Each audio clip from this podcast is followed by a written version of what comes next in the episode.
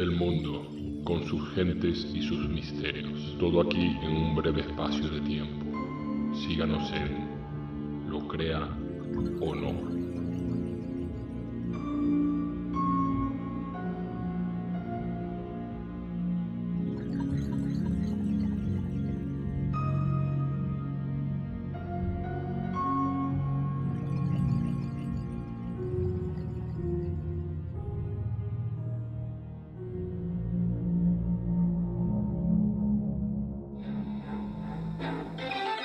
En el Louvre, cada obra de arte cuenta una historia, algunas de esperanza y otras de angustia.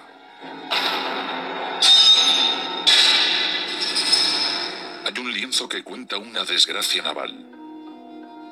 Estos son los supervivientes de un terrible suceso. 147 tripulantes viajaban a la deriva en un mar hostil. Cuando los rescataron, solo quedaban 15. ¿Qué sucedió? El capitán no había salido a la mar en 25 años. Y ese hombre tenía a su cargo a una tripulación que había servido a Napoleón, que había luchado contra los ingleses y había salido a la mar continuamente durante las dos décadas anteriores. Esto generó un ambiente tenso desde el comienzo de la expedición. El navío francés Medusa partió en 1816 para recuperar la colonia de Senegal.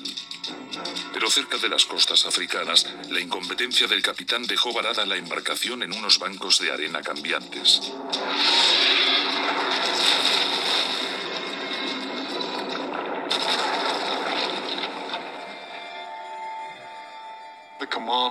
El comandante prometió ante la bandera blanca borbónica que todos serían rescatados. Tras el juramento, se subieron a la embarcación buena, al esquife, y los demás, la plebe, por así decirlo, fueron relegados a la balsa. La balsa que construyó la tripulación era enorme, casi del tamaño de una pista de tenis, pero con 147 personas a bordo, a duras penas flotaba. El plan era formar una especie de convoy con los barcos, atados entre ellos con cuerdas, para remolcar la balsa a tierra firme. Pero en el caos de la evacuación, uno de los oficiales cogió un hacha y empezó a cortar la cuerda que tiraba de la medusa. La balsa de la medusa fue abandonada sin aparatos de navegación y sin timón, en plena tempestad. Theodore Géricault era un joven artista que quería pasar a la historia. Cuando la historia de la balsa abandonada llegó a Francia, eligió este escandaloso tema para su primera gran obra. Esta elección lo llevaría al borde de la locura. Uno de los elementos que sorprendió en aquella época fue la representación de un suceso de actualidad a ese tamaño. A nadie se le había ocurrido representar un episodio como ese con ese tamaño. Estaba reservado a los grandes héroes, a Napoleón, a los reyes, pero no para unos náufragos en una balsa. Jericho quiso ver más allá de lo real, en el lado más sórdido de lo real, la grandeza del ser humano.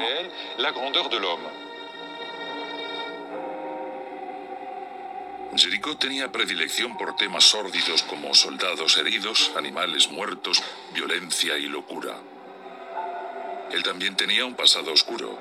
Una aventura incestuosa con la joven mujer de su tío le llevó a llenar sus cuadernos con dibujos eróticos. Ella acababa de quedarse embarazada de él. El escándalo iba a hacerse público. Se encerró en su estudio, se afeitó la cabeza como para despedirse del mundo y comenzó a dibujar los primeros bocetos de una historia sórdida y lúgubre.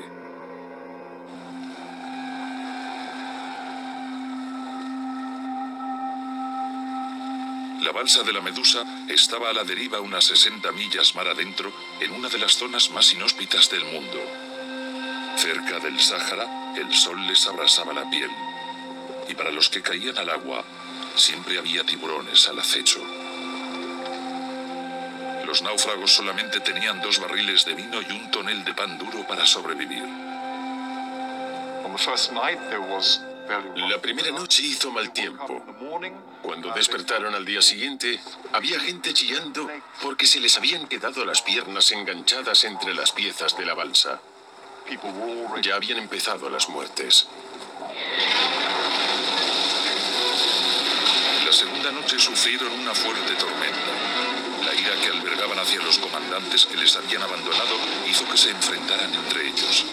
Se desató el caos. Muchos fueron asesinados. Tras la segunda noche, al despertarse, encontraron a 60 personas asesinadas. Algunos pensaron que podrían ser una fuente de alimento. Tarea tremendamente macabra, la de comer carne cruda de un camarada muerto.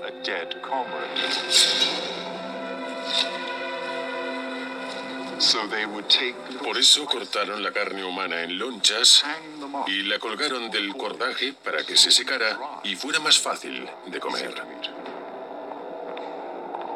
Mientras pintaba todo este sufrimiento y depravación, Jericó se aisló de la sociedad casi por completo como si creyera necesario sufrir él mismo como lo hacía la gente de la balsa.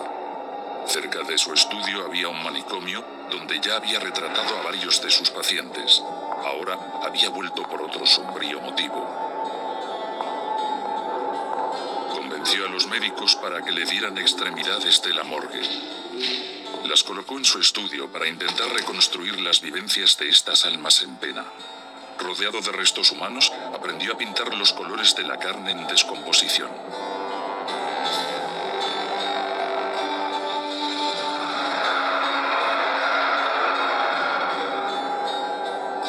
Pero sorprendentemente, conforme se iba acercando a una versión final, los elementos cruentos iban desapareciendo hasta que dio un giro inesperado.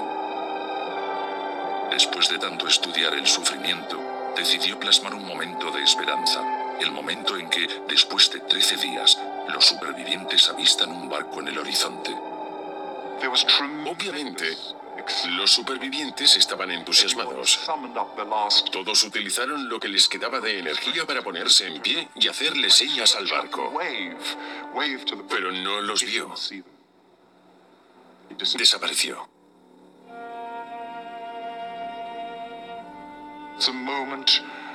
Es un momento que habla de esperanza, pero de falsa esperanza, porque el barco desapareció.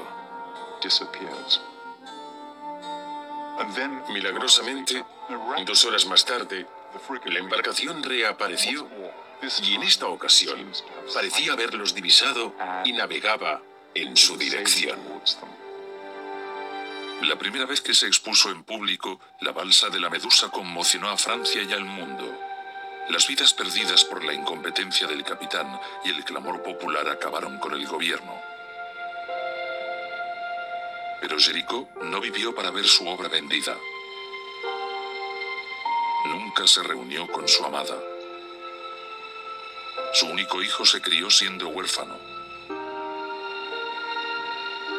El pintor que encontró esperanza en una historia de miseria no pudo encontrarla para él mismo.